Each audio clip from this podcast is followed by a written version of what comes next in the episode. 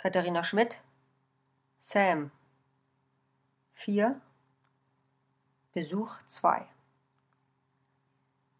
Bestätigung Ich bestätige hiermit, dass ich am 30. September 1978 persönlich Zeuge war, wie Herr Touching Shay eine aus Kantholz und Dübeln konstruierte Zelle, befindlich im zweiten Stock des Gebäudes mit der Adresse Hudson Street 111 der Stadt des Bezirks und des Staates von New York betrat. Des Weiteren, dass ich Zeuge war, wie die Tür der besagten Zelle sogleich nach Eintritt von Herrn Hichet verriegelt wurde und dass jede Angel der Zelle mit einem von mir datierten Papiersiegel versehen wurde. Dass ich am 29. September 1979 Herrn Sam Hichet in besagter Zelle und jedes von mir datierte Siegel in unverändertem, intaktem Zustand vorgefunden habe und dass ich, basierend auf den hier beschriebenen Gegebenheiten, bezeugen kann, dass Herr Sam Hichet im Verlauf eines Jahres, beginnend am 30. September 1978, ununterbrochen in einer verschlossenen Zelle gelebt hat, bis am besagten 29. September 1979 die Tür für ihn geöffnet wurde und er hinaustrat.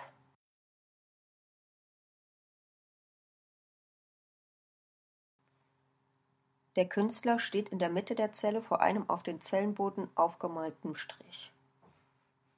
Er ist dünn, fast mager und von mittlerer Größe. Er trägt einen blauen Overall, sein Haar ist kinnlang, es fällt ihm über die Augen. Das Studio des Künstlers ist ein großer Raum, der zu einem Loft umgearbeitet wurde. Der Käfig, in dem der Künstler wohnt, steht in der Mitte dieses Raums. Ich bin der einzige Besucher. Das Studio ist vom Käfig abgesehen leer. Ich stelle mich vor den Käfig und verschränke meine Arme vor dem Oberkörper. Der Künstler bewegt sich nicht. Minutenlang stehe ich ihm gegenüber, ohne eine Bewegung zu registrieren. Ich bin mir trotzdem sicher, dass es sich bei dem Künstler um einen Menschen und nicht etwa um eine Puppe oder eine Wachsfigur handelt. Wenn ich bis zu der vor der Zelle für Besucher aufgemalten Fußmarkierung gehe und genau hinschaue, kann ich sehen, dass der Künstler atmet.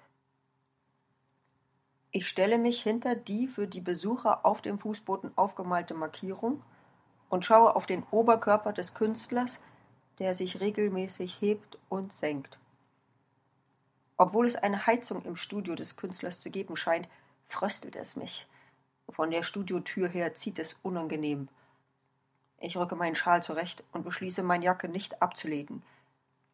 Für einen Moment bin ich mir unsicher, ob ich dadurch unhöflich wirken könnte, da es aber keine Garderobe gibt und die Kälte im Studio des Künstlers unangenehm ist, bleibe ich bei meinem Entschluss. Der Künstler selbst scheint nicht zu frieren. Er trägt den Overall aufgeknöpft, unter der Knopfleiste ist ein dünnes Baumwollshirt zu sehen. Die Haut des Künstlers ist fahl, was nur logisch scheint angesichts des mangelnden Kontakts mit Sonnenlicht in seiner Zelle. Ich hatte sie mir fahler und blasser vorgestellt, als sie tatsächlich ist. Der Künstler scheint von guter Konstitution zu sein oder viel vitaminreiche Kost zu sich zu nehmen, denke ich. Dabei greife ich in meine Anorak-Taschen und nehme Wollhandschuhe heraus. Auch meine Hände sind kalt geworden in der Zwischenzeit. Ich stehe gerade auf der Markierung. Meine Fußspitzen berühren die Linie. Der Blick des Künstlers geht jetzt in meine Richtung. Noch immer scheint er sich nicht zu bewegen.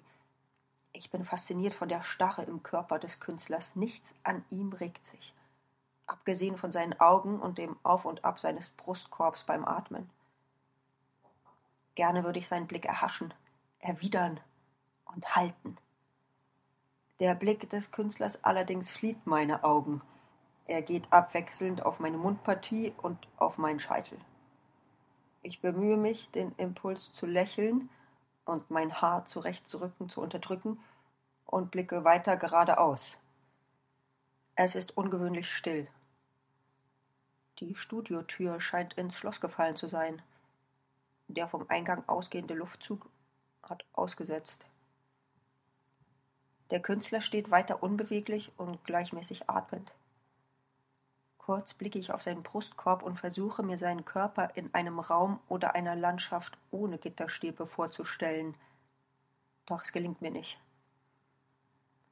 Der Körper des Künstlers scheint keinen Sinn zu machen in einer anderen Umgebung. Ich kann ihn mir weder in einem Büro, noch einem Park, noch einem Schwimmbad vorstellen. Im Studio wird es immer wärmer. Ich ziehe meine Handschuhe aus, stecke sie zurück in die Anorak-Taschen und öffne meine Jacke. Vielleicht ist es allein der Künstlerkörper, der diesen Raum aufheizt, denke ich. Der Künstlerkörper erscheint mir stark und schön und fremd. Ich verspüre den plötzlichen Wunsch, den Künstler zu berühren. Ich überlege, die auf dem Fußboden für Besucher aufgemalte Markierung zu überschreiten, meine Hand durch die Gitterstäbe zu strecken und ihn zu streicheln. Die im Studio herrschende Stille und Wärme lullen mich ein, mir wird schwindlig. Wieder senkt der Künstler seinen Blick. Er wendet ihn kurz dem Zellenfußboden zu, dann seinem Bett, dann einem Plastikkanister, der neben dem Bett steht. Je länger ich im Studio bin, desto anziehender scheint mir der Künstler. Ich finde ihn fast unerträglich schön und merke, dass mir Schweiß die Stirn herunterläuft. Ich schaffe es nicht, die Markierung zu übertreten. Lange stehe ich ebenso unbeweglich wie der Künstler vor der Markierung. Mit meiner linken Hand greife ich in den Anorak. Auf dem Weg zum Studio habe ich mir eine Tüte Weingummi gekauft. Stumm biete ich sie dem Künstler an. Ich halte die Tüte hoch in die Luft und wedle sie hin und her. Der Künstlerkörper zeigt keine Reaktion. Er ist in sich versunken in tiefer Konzentration. Der Künstler blickt nicht einmal auf. Ich öffne die Tüte. Ihr Inhalt duftet nach exotischen Früchten. Der synthetische Geruch des Weingummis verbreitet sich im ganzen Studio. Ich schütte den gesamten Inhalt der Tüte auf meine linke Handfläche, um ihn dem Künstler zu zeigen.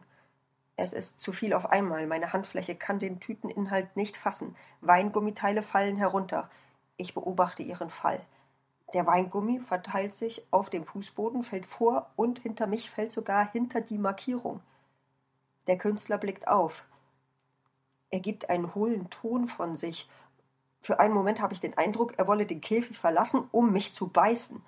Schnell esse ich den gesamten Tüteninhalt. Ich, ich stopfe alles, was in meiner Hand ist, in meinen Mund. Ich, ich beuge mich vor und sammle so schnell es geht alle auf den Boden gefallenen Teile auf. Ich huste. Der auf dem Boden liegende Weingummi klebt an den Dielen, er lässt sich nur schwer wieder lösen. Um Zeit zu gewinnen, beginne ich den Weingummi mit dem Mund aufzunehmen. Mein Ziel ist es, vor allem die Weingummiteile, die hinter die Markierung gefallen sind, auf das Schnellste zu entfernen. Ich muss weiter stark husten. In der Stille des leeren Raumes klingt mein Husten wie Hundebellen. Immer noch ist es still und heiß im Studio des Künstlers. Schweiß, tropft von meiner Stirn auf den Studioboden. Als ich alle Weingummistücke aufgesammelt habe, richte ich mich auf, richte meine Jacke, richte mein Haar. Der Künstler sitzt auf seinem Bett. In die äußerste rechte Ecke des Käfigs, der seine Wohnung ist, gekauert und starrt auf den Boden. Er wirkt verstört. Ich bleibe einen kurzen Moment stehen und schaue auf den Käfig. Noch immer scheint mir der Künstler unsagbar schön. Ich knöpfe meine Jacke wieder zu und ziehe meine Handschuhe über. Ich möchte Danke sagen und sage Auf Wiedersehen. Dann verlasse ich das Studio des Künstlers in Tribeca